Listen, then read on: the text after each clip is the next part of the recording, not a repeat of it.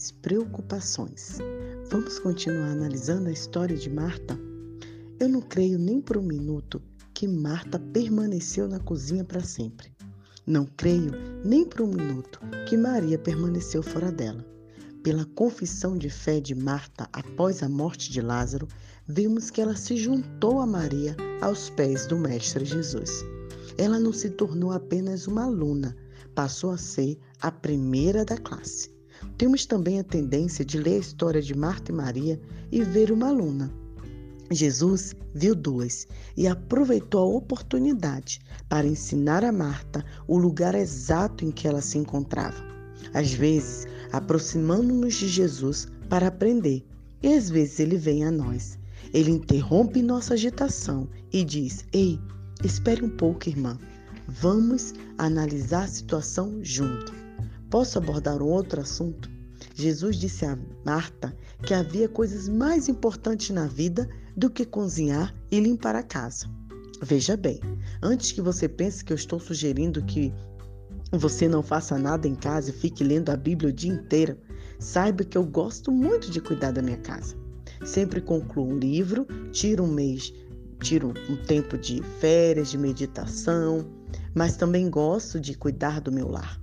Porém, por mais que eu goste do trabalho de criar e manter uma casa bonita, Deus me fez lembrar que a atividade mais importante de cada dia são os momentos que eu passo em comunhão com Ele.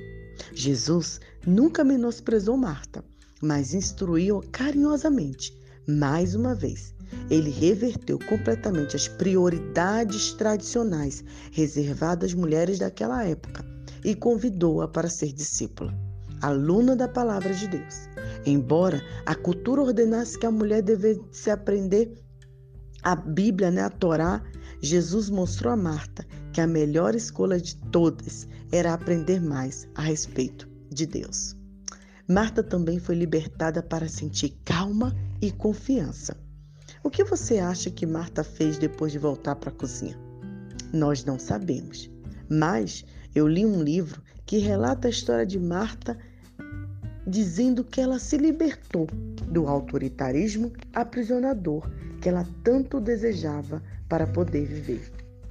Diz assim: depois daquela refeição, o autoritarismo se foi, aos poucos deixando de ser seu Deus, deixando de ser o ar que ela precisava para respirar, e mais simplesmente um produto de sua necessidade de dar e receber amor.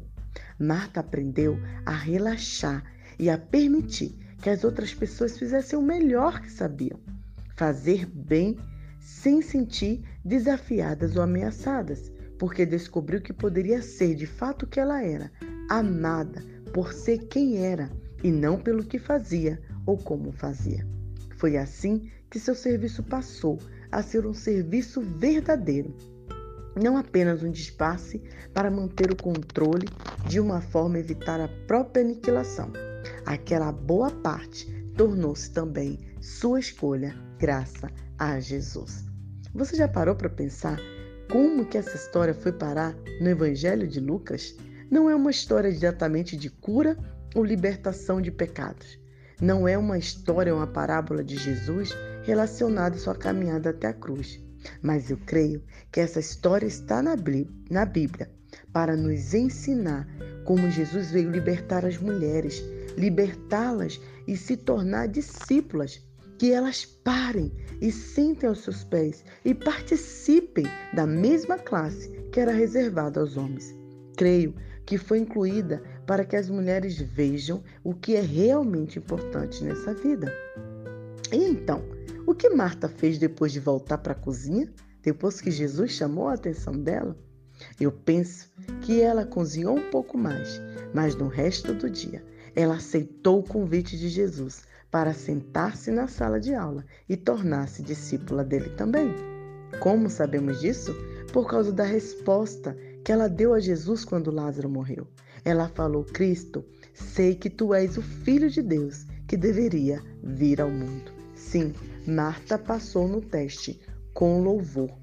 Vemos Marta pela última vez no jantar na casa de Simão, o leproso, onde Maria ungiu o corpo de Jesus com o perfume que preparou para o seu sepultamento. E onde está Marta? ela está na cozinha trabalhando. O fato de sermos discípulas de Jesus, Cristo, não nos desobriga das atividades e responsabilidades diárias. Vamos continuar a preparar refeições, limpar a casa, ir ao escritório, trabalhar, levar os filhos na escola, limpar tudo, lavar roupa, dobrar as roupas lavadas, mas sabendo que Jesus nos dá a liberdade de servir com alegria e deixar que o nosso relacionamento com o Salvador transborde sobre outras pessoas. Deus não modificou a tendência natural de Marta para servir, mas ele modificou a sua tendência pecaminosa de reclamar, projetar suas expectativas e tentar controlar os outros. Será que você não tem sido assim? Murmuradora, sempre querendo projetar sua expectativa em cima de outras pessoas e de tentar controlar os outros? Pense sobre isso.